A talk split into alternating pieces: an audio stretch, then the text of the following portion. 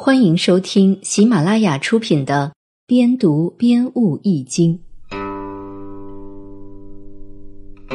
履卦点悟：积履之时的人格和精神。履卦上承风卦的卦意，由盛极而衰，导致了迷失，进而颠沛流离在外旅行，涉及到了处履之道。行旅之中。当然不像在风大的时候可以大有作为，这恰恰是对人的品格和德性的考验。尽管四处漂泊，只要从内到外都不失中正、坚定信念，就会走向通达的途径。六爻所列举的六种人，不同的品格、不同的处理方法，导致了不同的结果。本卦强调了积履之时的人格和精神力量。最为不可缺少，同时以坚持中正作为恒长的法则。履卦历解，玄奘的取经之途。人在旅途之中，不可能像在家里那样顺当舒心的生活。由于受到客观物质条件的限制及周围环境的生疏，在旅之人必须小心谨慎。尽可能顺应旅途中的生活环境，以防不测，求得平安。同时，应自强不息，战胜旅途中的重重困难，这样终能取得为人瞩目的成果。大家都知道，中国唐代的玄奘，他就是这样一个在旅途中谨慎小心，并自强不息而做出大成就的人。玄奘出身于一个官吏家庭，全家都是虔诚的佛教徒。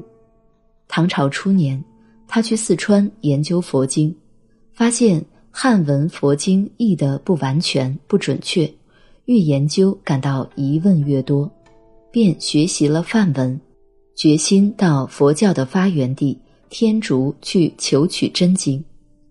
公元六百二十三年，唐太宗贞观三年。八月份，玄奘从长安出发，混在返回西域的客商里，出了玉门关，然后便孤身西行。可是他刚到达凉州，也就是甘肃武威县，便被都督李大亮看管了起来，硬逼着他沿原路返回。后来有一位好心的和尚帮助他，才连夜逃出了凉州。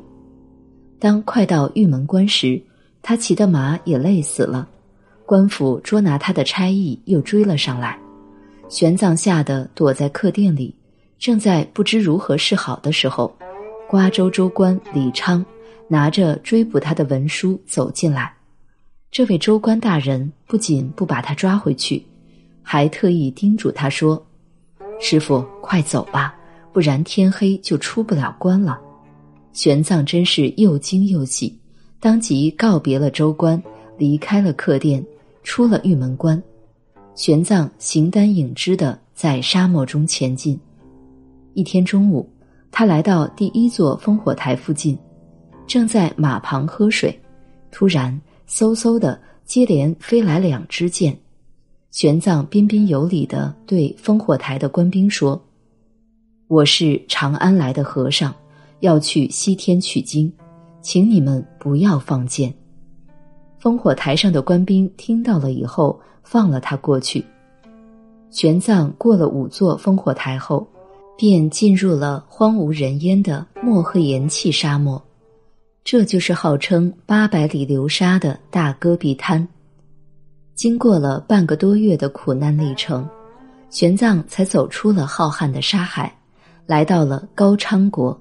也就是今天的新疆境内，他从天山南路穿过新疆，又从葱岭北隅翻过终年积雪的灵山，经过大清池，到达西突厥叶护可汗王庭所在地的素叶城，也就是现在苏联的托克马克，渡过了鸟湖水，又折向东南，重新登上帕米尔高原。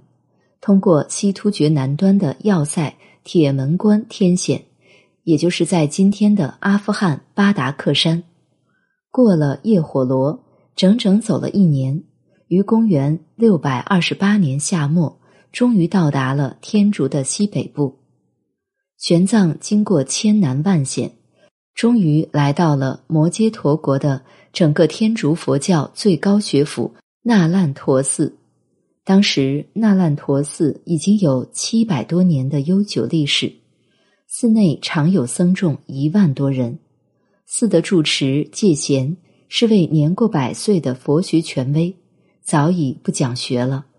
但是这位佛学权威却被唐僧的人品和他求取真经的精神所感动，特意收玄奘为弟子，特地为他重开讲坛，用了十五个月的时间，亲自给他讲解了最高深、最难懂的佛经《瑜伽论》。在这里，玄奘小心谨慎，对人坦诚。他用了五年的时间，精研了佛学理论。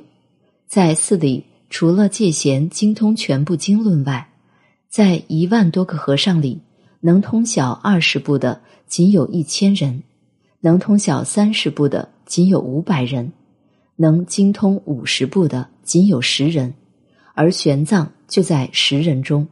成了博学多才的佛学大师。玄奘的西游取经之旅，在当时是一种无比惊人的壮举。这不但需要坚强的决心和毅力，更需要有优良的品格和风度去应对所遇到的人和事。玄奘的成功，不仅表现出他非凡的能力和智慧，也从侧面反映出履卦所揭示的道理。